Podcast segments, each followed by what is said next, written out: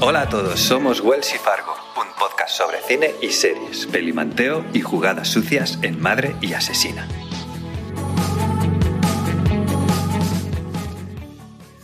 Hoy os traemos al podcast la última película en salas de Kenneth Branagh.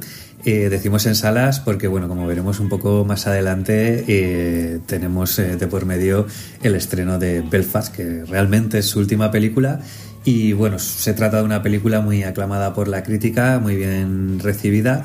Y bueno, pues nosotros en esta ocasión nos traemos esta su última aventura en cines.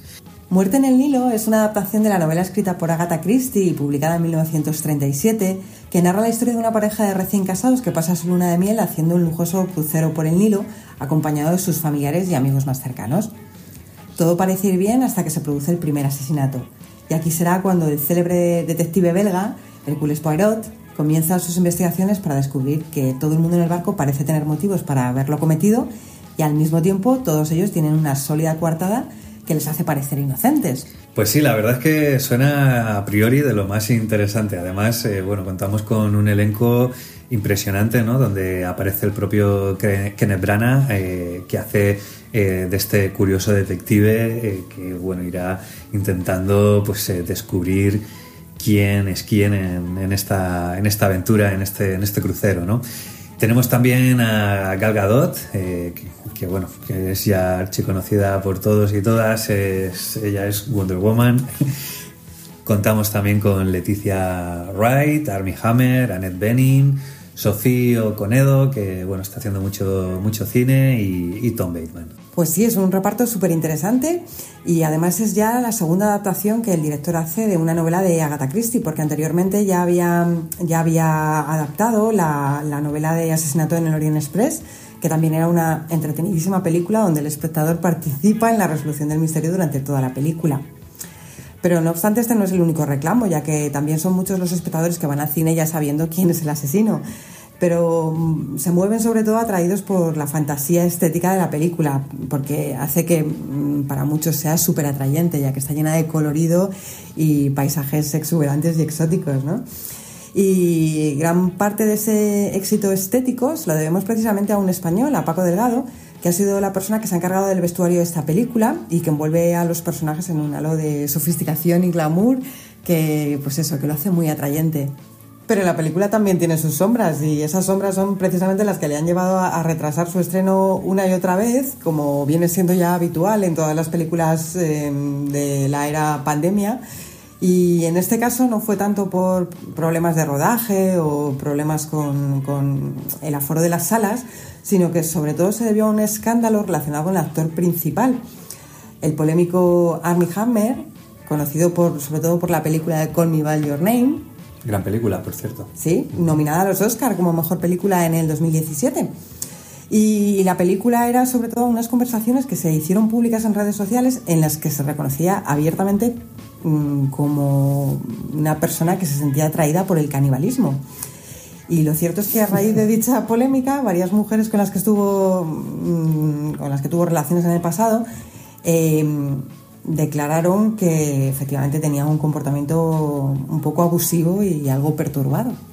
Sí, bueno, casi da para película este tema, ¿no? Sí, sí, para películas sí mismo. Sí, no sé si un thriller como este, una de terror, pero pero bueno, no sé si podemos pasar ya un poco al terreno de la opinión y sí, bueno. Sí, sí, igual. ¿A ti qué te ha parecido la película? Nos desatamos ahí un poquito, ¿no? y, bueno, eh, recogiendo un poco ese testigo ¿no? de las zonas más oscuras de la peli y, pues bueno, recuperando esa mención que has hecho a Paco Delgado, ¿no? Donde pues bueno, se ha hecho un, un gran trabajo, hay un diseño de, de producción muy interesante y bueno, hay que reconocer que la película ciertamente a nivel estético pues eh, está bastante bien hecha, pero yo no, he podido dejar de ponerme nervioso viendo, viendo esos efectos visuales eh, casi, casi de tercera o regional, ¿no? Porque a estas alturas eh, hay cosas que, que, bueno, bajo mi punto de vista no, no se pueden permitir en una producción como esta, ¿no? Y,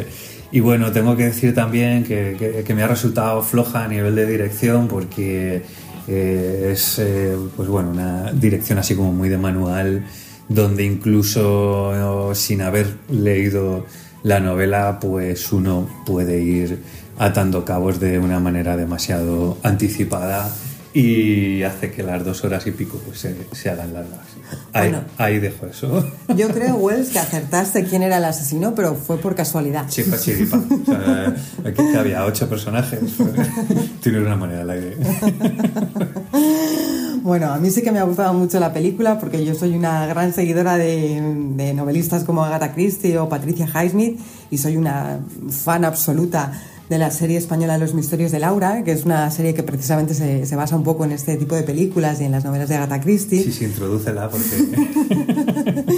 Y la película, desde luego, ha estado a la altura de mis expectativas y la recomiendo para una tarde que quieras visitar Egipto, al mismo tiempo que comerte unas palomitas y, y resolver, y resolver un asesinato en el Nilo. Así que Sí, el Nilo, allí es donde tiraría yo esta cinta al, al Nilo. Pero... Bueno, en este caso parece que no hay acuerdo. No, no, no, no lo hay, no lo hay. ¿Y qué valoración le darías a la película, Wells? Pues, eh, a ver, teniendo en cuenta la- lo que ya he dicho acerca de ella y, bueno, sin menospreciar el trabajo mm, ingente que requiere un- una película como esta, pues bueno, le voy a dar un 4 y, bueno, ahí, ahí queda eso. Pues yo sí que le pongo un 6, 6 y medio, porque me parece una película pues que, eso, que está a la altura de mis expectativas, me ha parecido muy entretenida y yo no fui, sí que fui capaz de, de imaginar quién podía ser el asesino, pero desde luego nunca imaginé eh, cuál sería, cómo se desmontaría su coartada. Eso me ha sorprendido mucho y me ha gustado. Mm, Muy bien, pues eh, ahí queda eso. Os animamos a que, bueno, eso dilo tú, porque... Sí, Eh, yo os animo a que vayáis al cine, que disfrutéis de la película y nos escuchamos en el siguiente podcast. Que así sea, hasta pronto. Hasta pronto.